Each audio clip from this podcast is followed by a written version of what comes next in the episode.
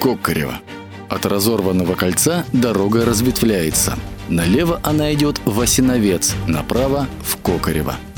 Именно там сохранился старый дом, в котором в годы войны располагался штаб ледовой трассы.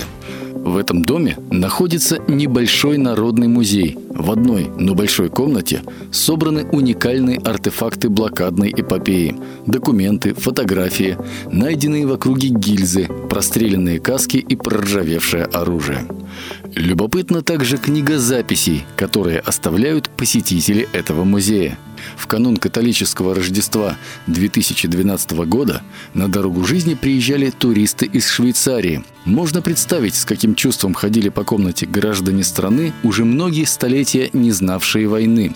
Вот одна из оставленных ими строчек – просто потрясает, когда подумаешь, какая трагедия разыгралась на фоне прекрасных дворцов Петербурга.